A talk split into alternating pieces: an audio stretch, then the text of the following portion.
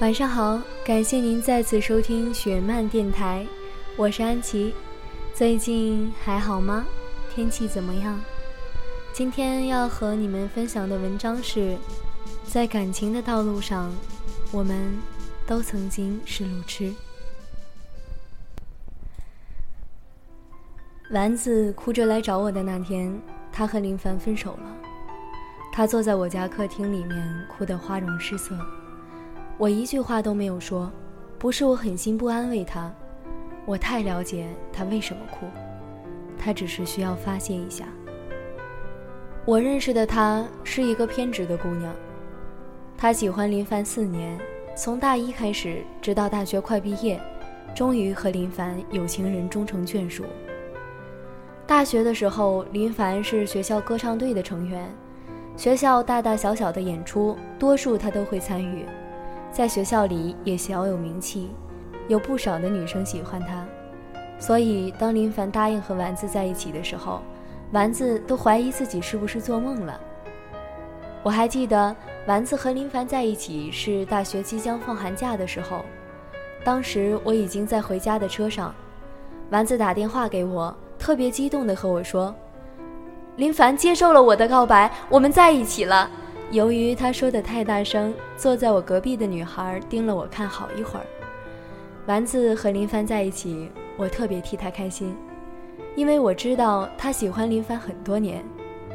可或许就是因为太喜欢，和林凡在一起之后，丸子变得疑心很重，总是患得患失。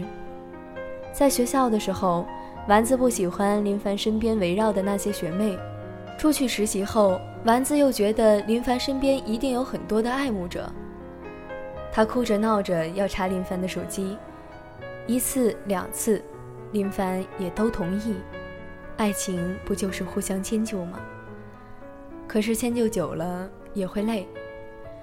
毕业半年后，林凡和丸子提出了分手，丸子不愿意，求着林凡说不要离开，自己一定会改。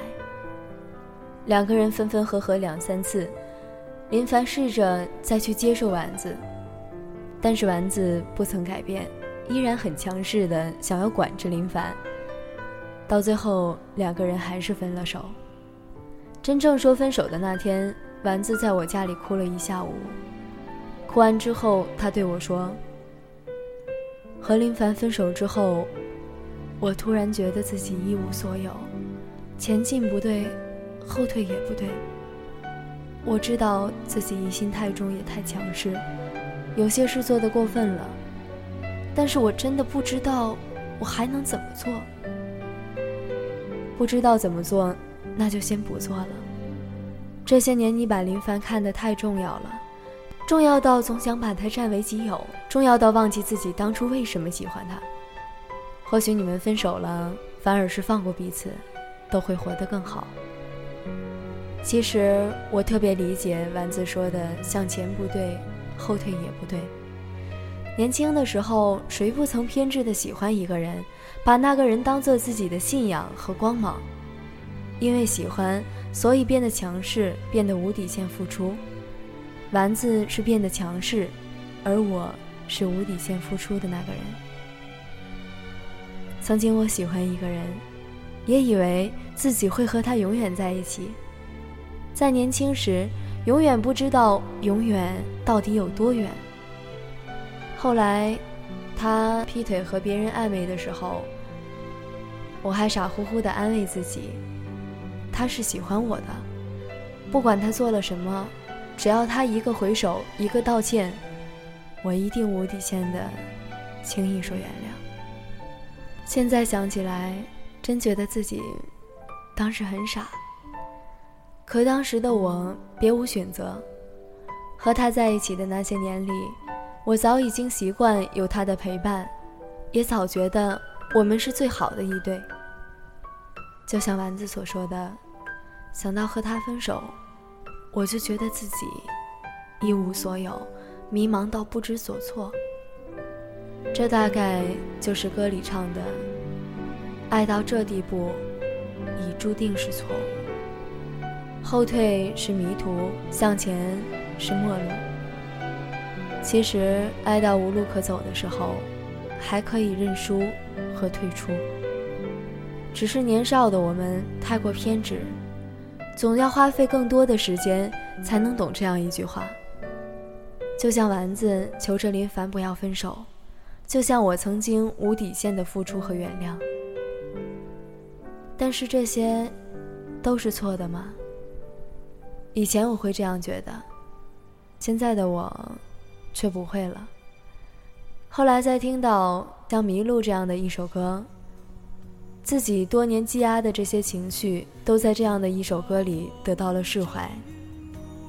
在感情的道路上，我们都曾经是路痴，都曾偏执喜爱，都曾委曲求全，都曾希望。对方按照自己想要的样子去生活，最后我们将这样的一份爱逼到绝境，也让自己迷失了，找不到方向，找不到归宿。但是，别害怕，没经历过迷路的彷徨，怎么知道自己现在走在正确的方向？迷失过，最后才会懂得。现在的我很好，做自己喜欢的事，还没遇到一个喜欢的人，但我知道，我再也不会害怕失去，也不会因为害怕而无底线的付出和原谅。现在的丸子也学着放下了林凡，重新开始。